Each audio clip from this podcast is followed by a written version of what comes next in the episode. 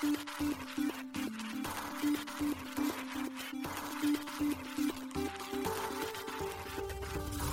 しい経済ニュース。この番組では現当社のメディア新しい経済が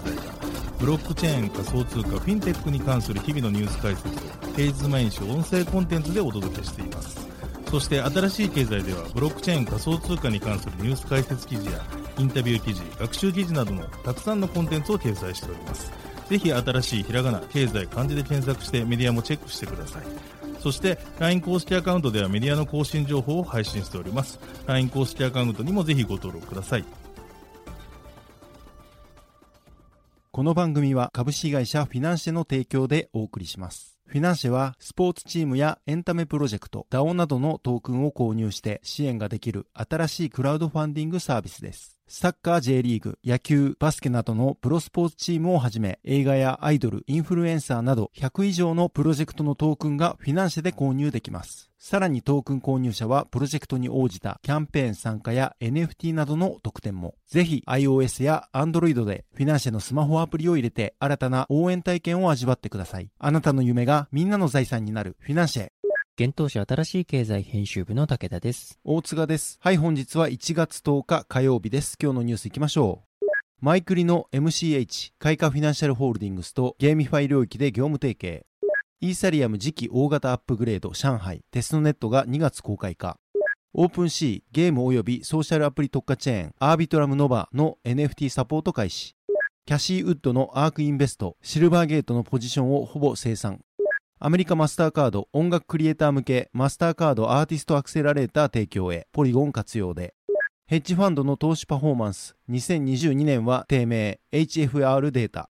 1つ目のニュースは MCH がカイカフィナンシャルホールディングスと業務提携というニュースです。MCH がカイカフィナンシャルホールディングスとゲーミファイ領域で業務提携したことを1月10日に発表しました。MCH は2018年にリリースされたブロックチェーンゲームマイクリの開発運用を目的として2021年に設立された企業です。現在同社ではゲーム特化ブロックチェーンオアシスのレイヤー2ブロックチェーン MCH バースの提供を開始しています。またカイカフィナンシャルホールディングスはゲーミファイ専門の NFT マーケットプレイス財布 INO を運営する企業です。 Zaif INO は NFT の一次販売に特化した NFT マーケットプレイスです。イーサリアム、ポリゴン、BNB チェーン、アバランチ、アスターネットワーク5チェーンのマルチチェーンに対応しています。また審査制を導入し、ユーザー向けに NFT のクオリティを担保したサービスを提供しています。なお、財布 INO でのジェネシス NFT の販売を行うブロックチェーンゲームの第1弾として、チェーンコロシアム・フェニックス、第2弾にはリ・モンスターがすでに決定しており、どちらも MCH バース上でリリースされる予定です。今回の業務提携により MCH は Zaif INO の MCH バース対応をはじめブロックチェーンゲーム開発における課題であるゲーム設計やゲームトークンの取引環境の整備に共同で取り組んでいくとしています。具体的には Zaif INO における MCH バース上で発行される NFT の一次販売を行うといいます。決済通貨には MCH バースの基軸トークンである MCHC を利用するということです。また MCH バース上で発行されるファンジブルトークンをカイカ傘下の暗号資産取引所 Zaif で取り扱う検討も進めるといいます。そして両社はブロックチェーンゲームの共同開発及び開発サポートについての検討も開始したということです。なお昨年12月にカイカフィナンシャルホールディングスはブロックチェーンゲーム NFT サービス開発のクリプトゲームスと業務提携しクリプトゲームスのオアシス L2 ブロックチェーン TGC バースと財布 INO について連携していくことを発表していました。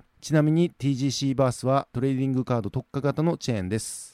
続いてはニュースいきます。イーサリアム次期大型アップグレード、上海、テストネットが2月公開かというニュースです。イーサリアムメインネットの次期大型アップグレード、上海のテストネットの公開時期が今年2月上旬に設定されたことが、イーサリアムの開発者ミーティング、All Core Developers ACD で1月5日に明らかになりました。なお、メインネットへの上海対応は暫定的な形で3月に目標設定されています。上海では9月の大型アップグレードマージ、以前よりビーコンチェーン、 PoS チェーンにステーキングされているイーサと、ステーキング報酬の引き出しのロックを解除する改善提案、EIP4895 が注目されています。なお、この機能追加にはハードフォークを伴う大型のアップグレードが必要であることが分かっています。また、イーサリアムの開発者らは EVM 環境の改善案である EOF、Ethereum Virtual Machine Object Format の追加を検討しないことで合意しました。その理由は上海アップデートを遅らせる懸念をなくすためだと言います。つまり、上海ではステーキング報酬のロックを解除する機能の実装と改善にフォーカスするスタンスを取ったと考えられます。ちなみに世界各地で開催されるイーサリアムのハッカソンイベント、イーサグローバルは2023年の4月14日から16日の3日間、東京で開催されることが決まっています。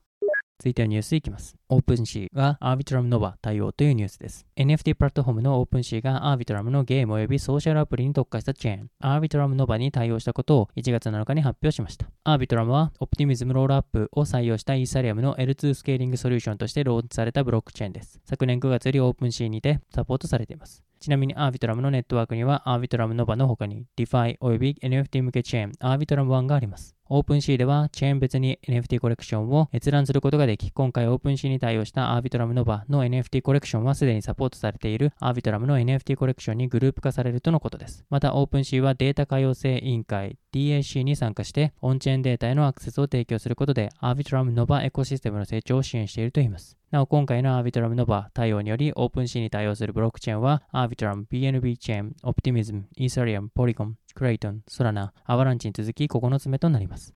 続いてのニュースはアークインベストがシルバーゲートのポジションをほぼ生産というニュースです。アメリカ資産運用会社アークインベストが同社保有のシルバーゲートキャピタルの株式40万3990株を売却したことを1月5日に開示しました。シルバーゲートはシルバーゲート銀行を通じて暗号資産関連サービスを含めた金融業務を展開する金融持ち株会社です。シルバーゲートは5日顧客から預かっているデジタル資産が急減したことを発表。これにより同社の株価は40%以上急落していました。アークインベストは今回この株価急落を受けて保有するシルバーゲートの株式を売却しました。この売却はアークインベスト保有のシルバーゲート株をほとんど清算するものとなりました。売却した株は資産総額約6億4500万ドルのアークフィンテックイノベーション ETF で運用していたものとなります。なお、アークインベストの基幹ファンドである約59億ドルを運用するアークイノベーションファンドはシルバーゲートにポジションを取っていません。シルバーゲートでは投資家が FTX の経営破綻を受けて80億ドル以上の預金を引き上げました。その後、シルバーゲートは従業員の40%を削減することを発表していました。なお、シルバーゲートは昨年9月末時点で119億ドルあった顧客預かり資産が昨年12月末には38億ドルまで減少しています。投資信託評価会社モーニングスターのデータによるとアークインベストは2019年11月に初めてシルバーゲートの株式を購入しました。シルバーゲートの株価は5日の昼間の取引で9.2%下がりましたがアークフィンテックイノベーション ETF の株価は0.8%上がりました。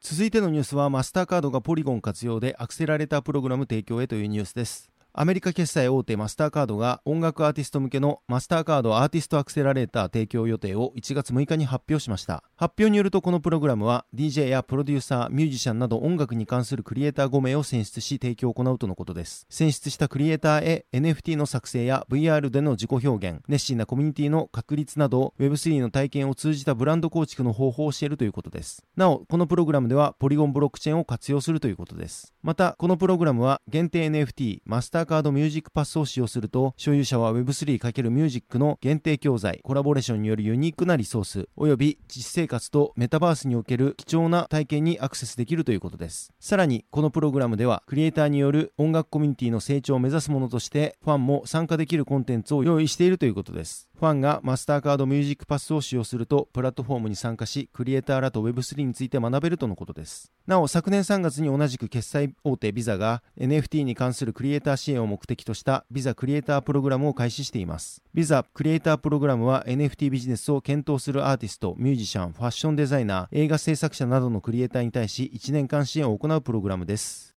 続いてはニュースいきます。ヘッジファンドの投資パフォーマンス。2022年は低迷 HFR データというニュースです。昨年2022年ヘッジファンドは市場の混乱の中でポートフォリオマネージャーが勘どころを見つけるのに苦労し、主に株式に引きずられ2018年以来最悪のパフォーマンスを記録したと業界データプロバイダーの HFR が1月9日に発表しました。世界最大のヘッジファンドのパフォーマンスを多数追跡している HFRI 500 Fund Weighted Composite Index によるとヘッジファンド全体では昨年投資パフォーマンスが4.25%下落したとのことです。株式ヘッジファンドは HFR が追跡している4つの主要なヘッジファンドカテゴリーの中で2022年に最も悪いパフォーマンスを記録しました。それでも10.37%の損失というのは2008年以来最悪の年に19.4%下落した S&P500 を上回りました。企業の合併や再編に関わるイベントドリブンヘッジファンドや資産価格の乱高下を取引対象とするレラティブバリューファンドもそれぞれ5.04%、0.9%の損失を計上しています。暗号資産関連のヘッジファンドは今年のわずか3ヶ月でプラススのリターンを計上した後、55.08%も価格が暴落しました。巨額の損失にもかかわらず、暗号資産ヘッジファンドは業界の資産3兆8000億ドルのごく一部を占めるに過ぎません。去年、株式と暗号資産のポートフォリオマネージャーが困難に直面する一方で、ヘッジファンド投資家はリターンを得るための明るい領域を見つけたようです。HFR が世界の市場動向をマクロの視点から分析して予測を行い、投資を行うマクロヘッジファンドが業界をアウトパフォームしたと示しました。HFRI マクロインデックスは9.31%上昇し、主にコモディティ、クォンツ、トレンドフォロー戦略が牽引したと HFR が伝えています。ヘッジファンドアドバイザリー会社サセックスパートナーズのマネージングパートナーであるパトリック・ガリ氏は、投資家は昨年の業界のパフォーマンスを理解するために実際に何が起こっていたのか表面上は見ない部分を理解する必要があります。ちなみにロングショートのヘッジファンドは業界の中で最も資産ウェイトが大きいです。全体としてヘッジファンドにとって良い年だったと思いますと伝えています。マクロヘッジファンドは債券、通貨、金利、株式、コモディティなど幅広い資産をグローバルに取引しています。このため取引、金利上昇やインフレの進行による資産価格のばらつきの中で賢く投資をすることができました。ロイターは今年初め、市場の不安定な環境が続く中、投資家はマクロヘッジファンドが今年も業界をアウトパフォームする可能性が高いと見ていると報じていました。昨年の混乱は異なる資産や市場にまたがって取引することが許されるマルチストラテジーヘッジファンドにとっても好材料であったことが証明されました。